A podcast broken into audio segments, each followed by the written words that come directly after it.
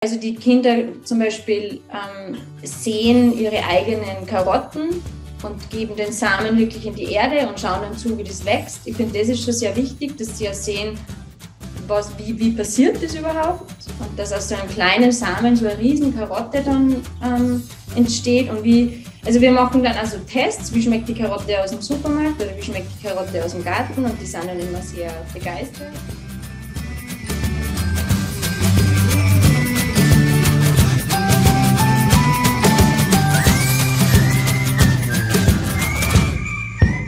Hallo und ganz herzlich willkommen zu diesem Elternweb to go Talk, Podcast und Videocast. Wir widmen uns heute dem Thema Zero Waste Cooking, zu Deutsch restlos kochen. Mein Gast ist Foodstylistin und Kochbuchautorin. Man kann sie als Privatköchin buchen und sie arbeitet in der Alma Gastrothek im vierten Bezirk in Wien mit. Zum Kochen hat sie einen Umweg über die Kunst genommen, genauer gesagt die Wiener Kunstschule und dort war ihre Diplomarbeit Teller und Schüsseln aus Obst- und Gemüseresten vom Wiener Naschmarkt. Meine Interviewpartnerin hat zwei Kinder und sie hat zuletzt das Brotbacken für sich entdeckt. Ich freue mich auf ein anregendes Gespräch mit Bernadette Wörndl. Ja, hallo liebe Bernadette, danke für deine Zeit heute. Dass danke wir da für die Einladung, ich freue mich sehr. Äh, Thema. Ähm, ein österreichischer Haushalt wirft statistisch über 100 Kilo Lebensmittel weg im Jahr. Das meiste, ich glaube, über die Hälfte davon sind Brot, Backwaren, Obst und Gemüse. Äh, und vieles davon vermutlich noch genießbar. Mm, wir wollen heute, ja, Zero Waste grundsätzlich, also möglichst wenig Abfall zu produzieren, hat viele Facetten, aber wir wollen heute eigentlich über das Kochen speziell reden, also alles rund ums Kochen. Und mich würde mal vorweg interessieren, was, wie bist du denn zu diesem Thema gekommen? Was war dein persönlicher Zugang dazu?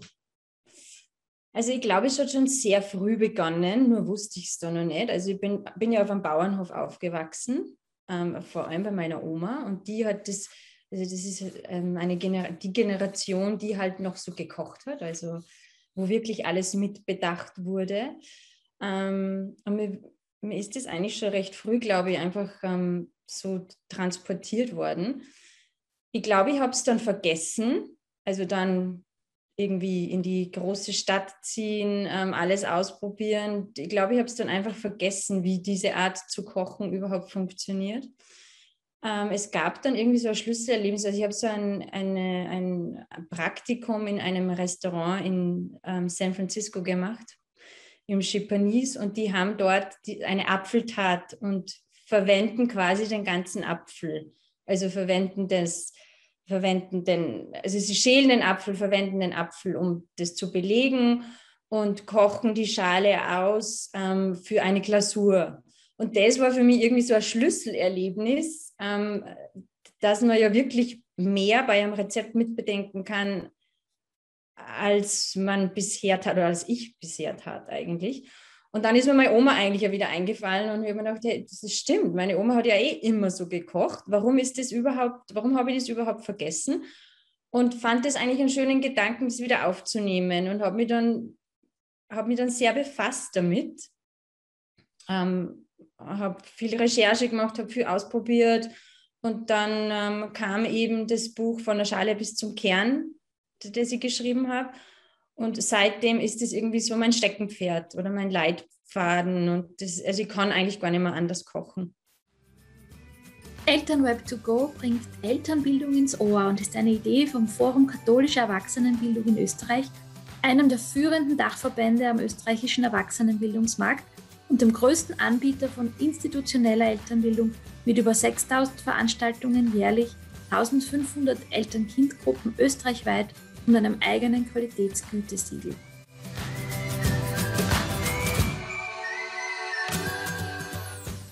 Ja, das ist spannend, weil aufs Chepanis wollte ich dich eh noch ansprechen. Das habe ich äh, gesehen und auch gegoogelt und mir auch die Speisekarte angeschaut.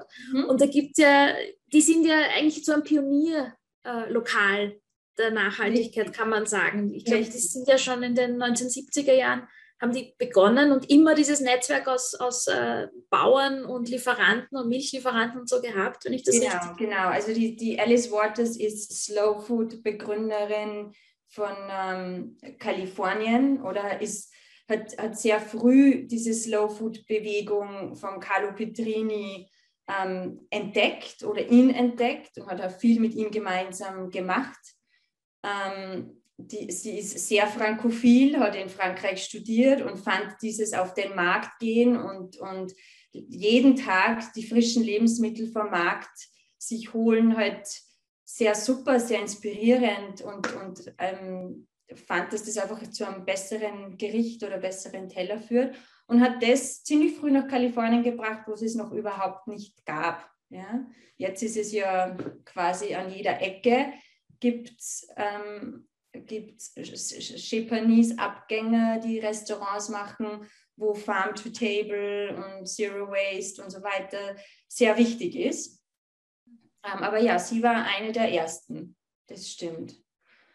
Und ähm, ist immer noch, also Japanese ist für mich immer noch sehr, sehr inspirierend, was sie, was sie jetzt auch tun und, und wie sie kochen. Und also zum Beispiel haben sie, also sie haben einen, eine Farm oder sie haben natürlich mehrere Farmen, aber sie haben zum Beispiel einen Bauern, mit dem sie sehr lange zusammenarbeiten. Der bringt das Obst und Gemüse ins Restaurant. Ähm, dort wird von den Köchen und Köchen ähm, das Obst und Gemüse ähm, weiterverarbeitet und alle Reste werden aber wieder zurück zur Farm gebracht, wo sie quasi wieder verantwortlich sind für den Humus, den der Farmer verwenden kann. Und das, sie denken so in dieser schönen Kreislaufbewegung. Und das finde ich total faszinierend. Gibt es solche, also wenn man jetzt nicht gerade in San Francisco vorbeikommt, so täglich, gibt es solche äh, Lokale inzwischen auch in Österreich? Ja, natürlich. Gut. Woran erkennt man also die? Alma ist zum Beispiel eins davon. Die Alma Gastrothek befasst sich auch sehr mit ähm, Zero Waste, also äh, arbeitet sehr stark mit, ähm, mit den Bauern, mit den Bäuerinnen zusammen und, und versucht, und ist, also ist er sehr, sehr eine gemüsige Küche und versucht alles zu verwerten und zu verwenden. Genau. Was ist denn, was sind denn überraschende Dinge, die man essen kann, obwohl man es eigentlich nicht glaubt. Wenn du jetzt sagst, man versucht alles zu verwerten, speziell beim Gemüse, man tendiert ja oft dazu, äh, auch ich angefangen beim Apfel, ja, bei Kindern, man schält die, man, man gibt natürlich äh, das Kerngehäuse weg und den Stiel weg und so. Und ich erinnere mich in meiner Kindheit, mein, mein, mein Papa hat mir immer imponiert, weil der hat gesagt, ich esse das jetzt mit Putz und Stingel. Ja, und es ja. war dann immer so ein Weltwunder, dass der den Apfel wirklich komplett aufgegeben hat. Toll, ja. Aber was überrascht, was kann man, woraus kann man noch was machen? Oder? Ich, also ich finde, ähm, dass Kaffeeol und Brokkoli, dass man Kaffeeol und Brokkoli als Ganzes essen kann, ist immer noch so ein Aha-Effekt. Oder das Grün von den Karotten zum Beispiel. Also bei uns gibt es sicher einmal in der Woche geröstete Kaffeeol aus dem Ofen mit Hummus, wo ich wirklich den, den Strunk und die Blätter und alles ähm, ähm, verwende und röste und dann ähm, serviere das einfach auf Hummus mit Couscous und auch meine Kinder lieben es. Ja, also die Blätter werden total knusprig, fast wie Chips. Da reißt sich dann immer jeder drum, wer kriegt die Blätter, was ich total super finde. Und der Strunk wird total süß und fast zarter als die Röschen. Ja, also die Schneidest du das vorher oder wie machst du das konkret? Ja, ich schneide es vorher. Aber ungekocht. Ich die Röschen und schneide schneid halt den Strunk und die Blätter, die lasse ich eigentlich ganz so, wie sie sind. Oder wenn sie zu groß sind, breche ich sie halt vielleicht in der Mitte auseinander aber ähm, nicht gekocht, also nicht vorgekocht, nicht, sondern direkt. Nur, nur, also mit Olivenöl beträufelt, mit Salz, vielleicht ein bisschen Ras el Hanout oder Curry und dann im Ofen geröstet, bis es schön dunkel ist. Ja, also schon eine Stunde wahrscheinlich bei ziemlich hoher Temperatur, aber also wir mögen es gern gut geröstet. Dann werden die, die Blätter auch so wie Chips eigentlich. Und der Kaffeeol wird, es ist sehr süß und deswegen lieben es die Kinder heute halt auch. Und das, das ist dann wirklich komplett aufgegessen. Ne? Komplett aufgegessen. Und beim Brokkoli ist es eigentlich das Gleiche. Also man kann ja vom Brokkoli genauso die Blätter und den Strunk sehr gut mitessen. Und ich finde den Strunk ja eigentlich immer fast am süßesten von dem Ganzen. Und den Brokkoli, den, den da hat der Anton, mein, mein fünfjähriger Sohn, der hat so ein Rezept in seinem Buch. Das sind die Brokkoli-Bäume. Die äh, schneiden wir den Brokkoli halt an, also den ganzen Strunk und alles. Und den machen wir im, im Wok mit Sojasauce und ähm, ein bisschen Miso, ein bisschen Brühe, einfach anrösten, ablöschen, über Sesamreis und fertig. Und die Kinder lieben es. Und das finde ich echt super hast ja, äh, jetzt haben wir schon zwei Rezepte da wirklich aufgezählt. Du hast ja inzwischen, glaube ich, drei Kochbücher rausgebracht. Ist das richtig? Bin ich ja. da am neuesten Stand? Vier, okay. Ja. Und interessant finde ich, wie du, ähm, wie du auch thematisch drinnen ordnest. Also beim, ähm, beim Waldkochbuch nach Jahreszeiten und äh, beim Obstkochbuch, das finde ich ja überhaupt nicht. Das erste Mal draußen sitzen, da stellst du ja dann die Menüs zusammen. Ja, ähm, ja. Oder zum Tatort schauen. Was, was gibt es zum Tatort schauen? Hast du es noch im Kopf? Aber vermutlich ein Curry, irgendwas, was ich löffeln kann. Also Curry ist zum Beispiel so ein Wohlfühlessen für mich, das ich gemütlich auf der Couch essen würde, was ich echt schon lange nicht mehr gemacht habe. Das ist eher so ein Vorkinder-Ding. Jetzt schaue ich, dass ich mit meinen Kindern am Tisch sitze und wir gemeinsam essen. Aber ja, das sind eigentlich so Erinnerungen. Also ich, ich bin so ein Erinnerungsromantiker. Ich liebe Erinnerungen und schaue, dass, mir, dass ich mir ganz viele schöne Erinnerungen baue in meinem Leben. Und deswegen sind Menüs sind auch so Erinnerungen. Genau. Deswegen fand ich das ganz schön im Obstkochbuch, ähm, die, die Menüs so in, in quasi in Erinnerungen zu unterteilen. Sehr netter Ansatz. Die Bücher werden natürlich auch verlinkt hier dann bei, beim Video und beim Podcast. Äh, du hast deine zwei Kinder, gehst du das, äh, besprichst du das aktiv, das Thema Zero Waste mit ihnen? Ähm, also macht ihr das wirklich bewusst, dass ihr da den Abfall vermeidet? Oder geht das einfach so nebenher und selbstverständlich? Ich mache es nicht so mit dem Zeigefinger, jetzt ist Zero ja. Waste Stunde, sondern das geht einfach so nebenbei. Also wir haben wir wohnen in einem Haus mit Garten, wir bauen sehr viel auch selber an das, was die Kinder sehen, also die Kinder zum Beispiel ähm, sehen ihre eigenen Karotten und geben den Samen wirklich in die Erde und schauen dann zu, wie das wächst. Ich finde, das ist schon sehr wichtig, dass sie ja sehen, was, wie, wie passiert das überhaupt? Und dass aus so einem kleinen Samen so eine riesen Karotte dann ähm, entsteht und wie, also wir machen dann also Tests, wie schmeckt die Karotte aus dem Supermarkt oder wie schmeckt die Karotte aus dem Garten? Und die sind dann immer sehr begeistert und ähm, ich versuche das Thema halt irgendwie einfach so in den Alltag einfließen zu lassen. Also ganz, ganz normal eigentlich. Und versuche viel mit ihnen zu kochen, weil dadurch lernen sie halt auch viel. Aber sie, sie haben sehr viel, Interesse. also ich finde, Kinder zeigen ja generell immer sehr viel Interesse beim Kochen. Die finden das ja super, wenn sie ja selbst was würzen dürfen oder selber Idee dazu bringen können, was könnt ihr jetzt noch drauf geben und ähm, dann schmeckt ihnen das Essen halt auch später viel besser. Und ähm, also der Anton, der ist jetzt fünf und der, der überlegt sich jetzt schon selber Rezepte oder hat irgendwie schon Ideen und zeigt irgendwie auch bei der Oma mit dem Zeigefinger und sagt, das kann man auch verwenden oder das darf nur vom Bio oder so. Ja? Und das finde ich, find ich super, weil ich finde, man muss halt einfach bei den Kleinen beginnen, dass man, dass man ein bisschen was verändern kann. Was, was kann man denn mit Kindern äh, gut anbauen? Weil du jetzt gesagt hast, ähm, ihr habt selber auch Gemüse. Ja. Äh, wenn man wenig Platz hat, also wenn ich vielleicht nur einen Balkon habe und nicht so die große Möglichkeit, ein, ein, ein Feld zu bestellen, quasi. Äh, und ich nehme an, dass ja bei Kindern auch schneller was sichtbar sein sollte, mhm. oder? Mhm. Mhm. Genau. Ähm, ich finde Radieschen super. Die, die, die kommen auch ziemlich schnell. Also dann hat man als erster hat man, die, hat man ja eh die, die Sprossen, die man ja eigentlich auch verwenden kann. Ähm, und ja, Radieschen brauchen nur ein paar Wochen. Das geht am Balkon recht gut. Wenn man nicht einmal einen Balkon hat, sondern einfach drinnen, kann man einfach mit Kresse beginnen. Also man kann ja einfach nur Sprossen oder Kresse ziehen Ähm, da braucht man ja nur Watte und ein paar Samen und gießt jeden Tag mit den Kindern und dann passiert da immer mehr. Das ist auch sehr lustig. Ähm, und ja, aber nochmal zurück zum Balkon. Karotten oder rote Rüben gehen genauso am Balkon. Oder selbst Kartoffeln in einem, in einem Kübel am Balkon funktionieren gut. Also ich würde da einfach ausprobieren, auf was ich Lust habe und mal schauen, ob es funktioniert.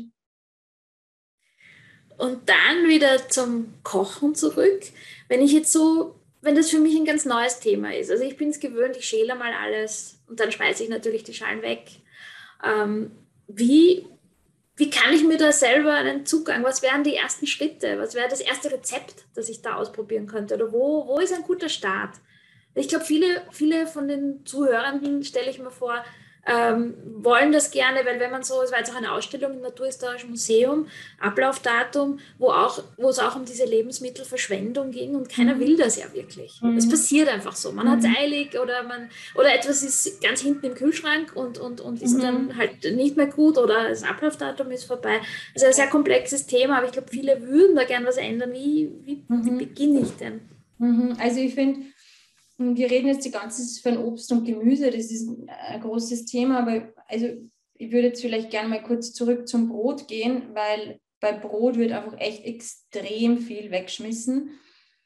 Und aus dem kann man einfach so unglaublich viel machen. Also auch wenn es jetzt irgendwie ein Monat alt ist. Ja, also man denkt irgendwie an die Klassiker, Apfelstudel, ähm, Marillenknödel, ähm, Kaffio, Brösel in Kaffeeol. Also da gibt es bei, bei, der, bei der österreichischen Küche einfach schon so viel. Also allein, was man im Brösel-Sortiment machen kann, ist ein Wahnsinn. Ja? Und dann kann man natürlich Crotons daraus machen für die Suppe oder ich verwende irgendwie ähm, ein bisschen, ähm, um, um eine, so eine Soße zu machen, weil weil es irgendwie dickflüssiger haben will. Mhm. Genau, mhm. cremiger haben will. Ähm, ich finde, da kann man echt, echt extrem viel machen. Also das, das wäre schon einmal ein Start, finde ich, dass man sich sagt, okay, das Scherzal, das schmeiße ich jetzt nicht mit weg. Da mache ich jetzt mir im Sommer ein Caspacho draus oder ähm, ich mache mir Brösel draus und verwende es für alles Mögliche. Also da gibt es ja eine breite Palette. Ja? Und wenn ich jetzt nochmal zurückgehe zu Obst und Gemüse, gut zu beginnen wäre wär wahrscheinlich die Karotte mit einem Karottengrün. Ja? Weil das Karottengrün gibt ein sehr gutes Pesto. Also es, ich erzähle schon wieder gleich ein Gericht, aber ich finde, das ist einfach. Na, das passt schon. Je praktischer, desto besser. Genau, also wenn man jetzt zum Beispiel äh, Karotten mit Grün vom Markt hat, die muss man jetzt eigentlich gar nicht schälen. Ja?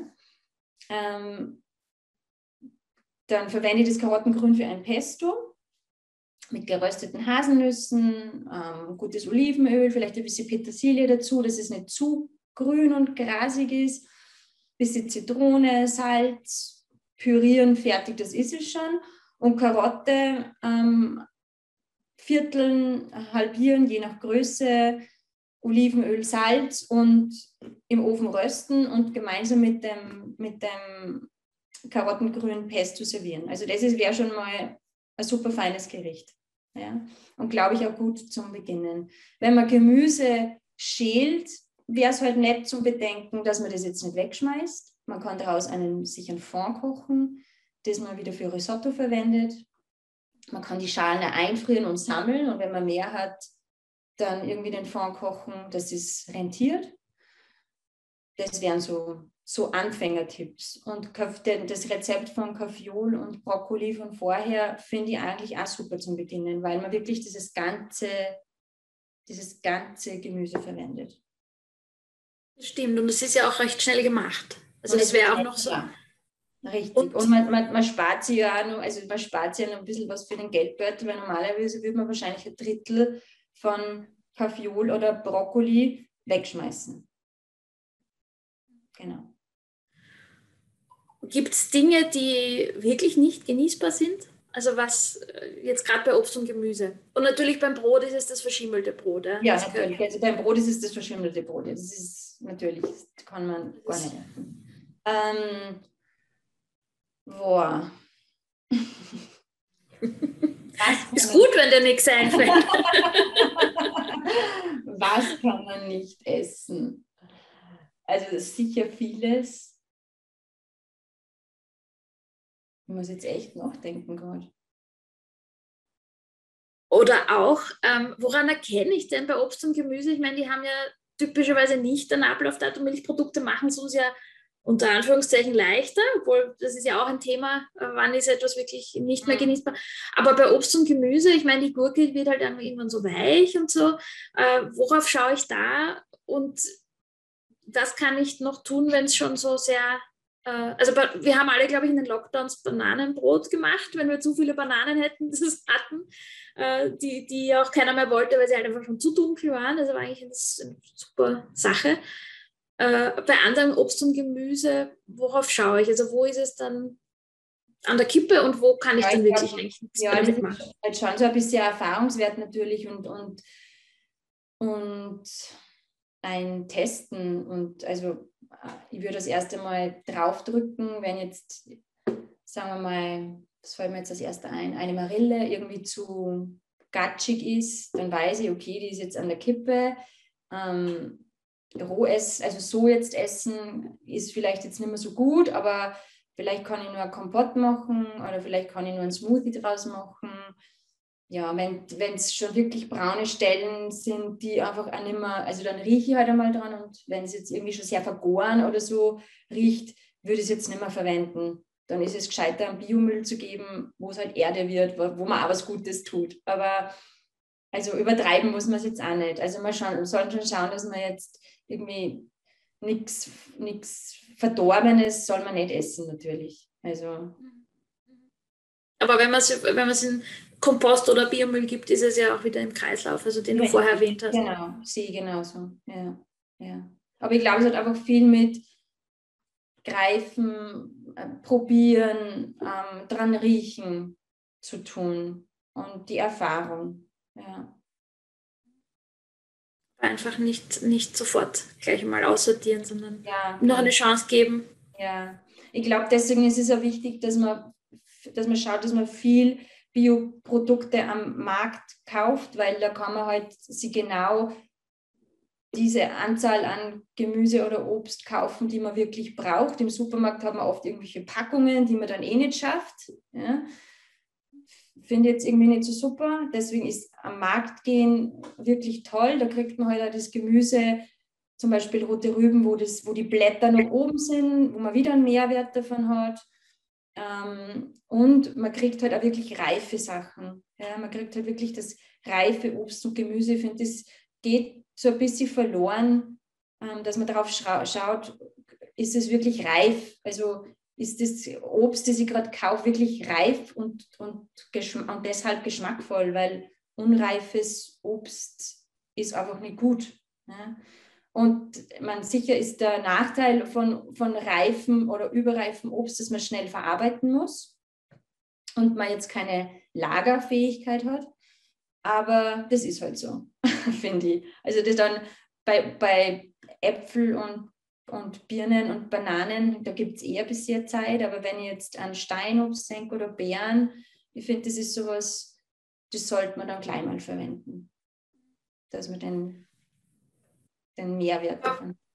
Wenn ich jetzt auf den Markt gehe und eben das stückweise kaufe, dann erspare ich mir ja im Grunde auch Geld letztlich. Das ist ja auch wieder ein zusätzlicher Anreiz, oder? Weil ich muss ja, eben nicht gleich zwei Kilo Orangen kaufen, sondern wenn ich zwei brauche. Eine kaufen, richtig. Ja. Dann, dann ja. kaufe ich zwei Stück. Mhm. Richtig. Mhm.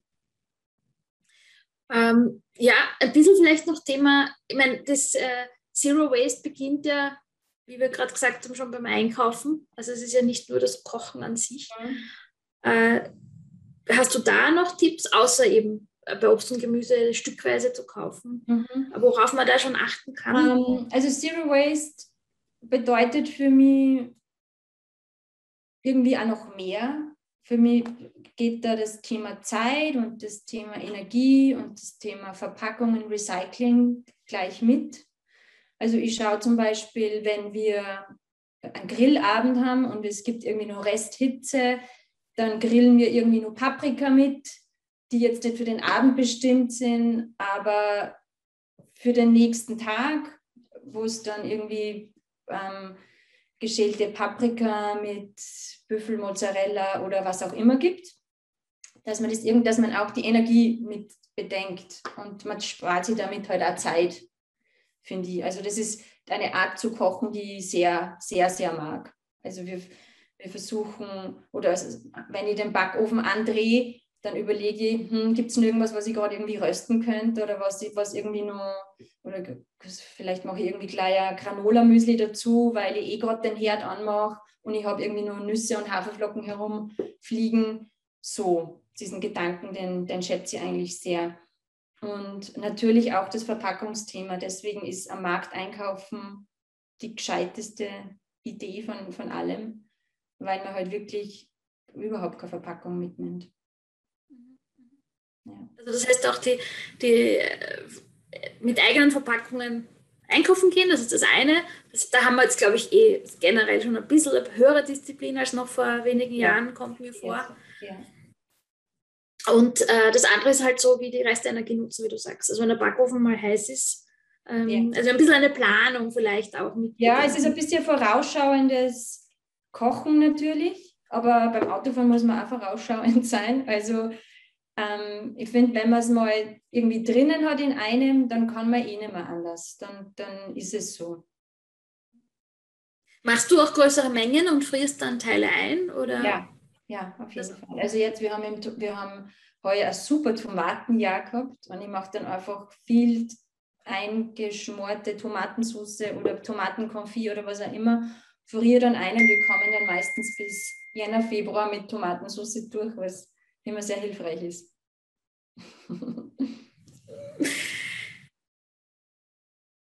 Ja, jetzt haben wir eh schon viele Themen abgedeckt. Jetzt muss ich selber noch schauen. Ähm, oh ja, eins ist mir noch eingefallen.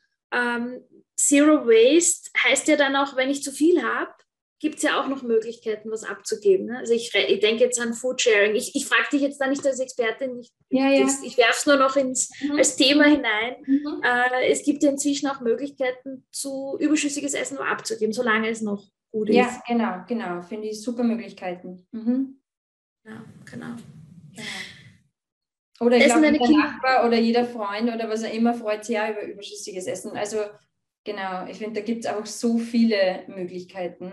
Deine Tomatensoßen wahrscheinlich auch. Sind auch Geschenke, ne? wenn man Sachen einkocht oder, oder Marmeladen ja, zubereitet? Genau, genau. Ja, ich glaube, ich habe heuer im, im, im Sommer irgendwie 70 Gurken gehabt. Irgendwie, das war so ein super Gurkenjahr. Und ich habe das jetzt alles eingekocht und eingerext und fermentiert. Und das sind halt tatsächlich sehr nette Gastgeschenke.